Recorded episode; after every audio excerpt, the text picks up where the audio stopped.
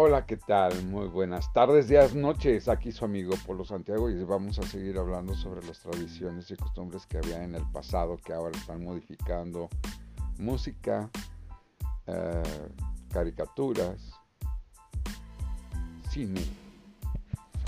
A través de los años, por ejemplo, en México se estableció una era de cine de oro en donde básicamente eran los buenos, los malos, eh, el abuso, el abuso de las personas, en donde eso era en pueblos, por ejemplo, eran lugares que pues básicamente carecían de cultura y siempre había, por llamarle de alguna manera, el macho dominante.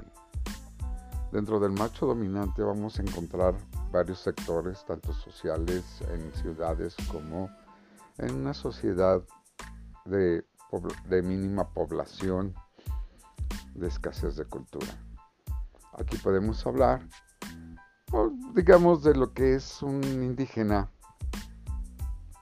fuerte, agresivo, empistolado, que siempre hacía lo que quería con quien quería asesinaba a sus retractores y abusaba de las mujeres.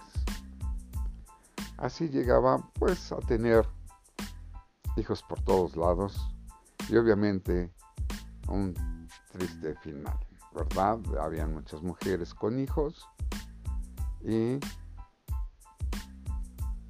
terminaba asesinado.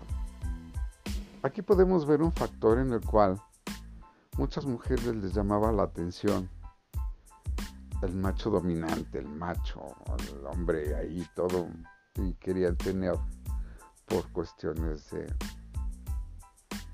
procreación hijos con las características de este individuo. Pero eso era el, el pasado, fue el pasado, ya no tiene que ver con un presente y un futuro. También vamos a ver que en las ciudades había el malandro, ¿no? Que vestía bien, que tenía siempre dinero, siempre traía mujeres mm, que les gustaba la mafia, ¿no? El, medio ambiente agresivo y se sentían las divas.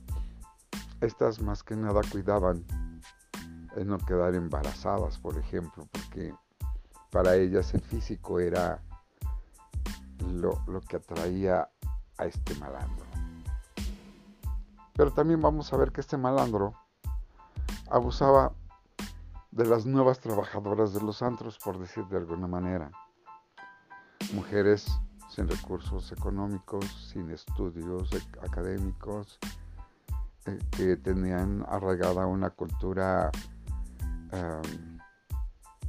indígena sobre todo, con un gran arraigo hacia la iglesia, en donde siempre la iglesia encauzaba a las personas a buena voluntad, a un buen vivir, a una buena sociedad, pero la misma sociedad, la misma pobreza en la que se encontraban, las orillaban a trabajar en un lugar, por llamarle de alguna manera, no decente. Y siempre que llegaba la nueva, era la novedad, estaba bonita, es que tenía buen cuerpo, abusaban de ellas y las protegían.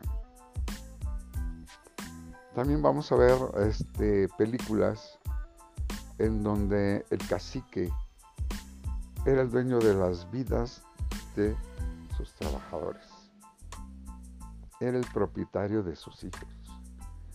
Los tenían en la pobreza, trabajando a tiempos forzosos o forzados, explotándolos físicamente, mentalmente y económicamente para poder abusar de ellos. Es ridículo que ahora haya un pensamiento filosófico en el cual eso ya no debe de existir, tienen que anularse, guardarse cuando en realidad es parte de la cultura, es parte de un pasado de un pueblo. Y lo que les menciono cada país tiene lo mismo. Cuando vienen, iban los, este, los guerreros en Europa o en Asia a masacrar a un pueblo, siempre se robaban a sus mujeres, siempre eh, abusaban de ellas, que en futuros podcasts vamos a mencionarlos. Pero el parámetro sigue siendo el mismo. También eh, vamos a ver que en las guerras masacraban a los hombres jóvenes, a los ancianos e inclusive hasta a los niños. ¿Para qué? Para capturar a las mujeres y abusar de ellas. Es una cultura estúpida, es antigua y milenaria también además. También vamos a ver que en ciertas ideologías eran este objeto de placer las mujeres al tener uh, el poderoso, el que nació o se creó con gran privilegio económico a tener un harem. Mientras más dinero tiene, más mujeres en el, en el tendría. Hay lugares en diferentes partes del mundo que la mujer es un comercio, es un objeto en el cual puedes tú pagar por ella para darle el uso que tú quieras. Llamémosle uso por las tradiciones de aquellos entonces. La podías tener de tu mujer, de tu amante, prácticamente de tu esclava, de que te haga el servicio de, la casa, el mantenimiento de tu casa. Hubo, por ejemplo, en Alejandría, eh, tuvo un florecimiento económico brutal por la ideología que tenían ellos, en donde una mujer antes de casarse, un hombre que no tenía nada que ver con las familias, tenía que comprobar que era virgen. En el hecho de la ideología era eh, de tema religioso y por todos estaba aceptado. Cuando llega el comercio, los mercantes y, y los marinos se dieron cuenta de esa tradición milenaria que ellos tenían por parte de sus creencias religiosas, empezaron a pagar para poder certificar que la mujer era virgen. Esto significa que compraban la virginidad, el abuso y el tomar físicamente a la mujer. Muchos dicen que pues ahí fue cuando empezó en Alejandría la prostitución en ese país. Que pues la prostitución, las drogas que también fueron legalizadas, hicieron que sucumbiera esa gran nación que era también, fíjense, hasta en forma contradictoria, ellos tenían un nivel cultural muy elevado, que cuando llegaron a invadirla, se dieron cuenta y se quedaron sorprendidos de lo que era el funcionamiento del faro de Alejandría. Tenían eh, balnearios eh, colectivos, eh, cómo calentaban el agua de, las piscinas. Había también este, la, mucho, muy importante en esas regiones lo que era la biblioteca de Alejandría en donde se encontraban grandes cantidades de documentos muy importantes que al ser invadidos pues fueron destruidos, puesto que la invasión por otros pueblos a otro pueblo es, como ya es visto, el desaparecer su cultura, sus imágenes, sus construcciones, su historia y sus recuerdos.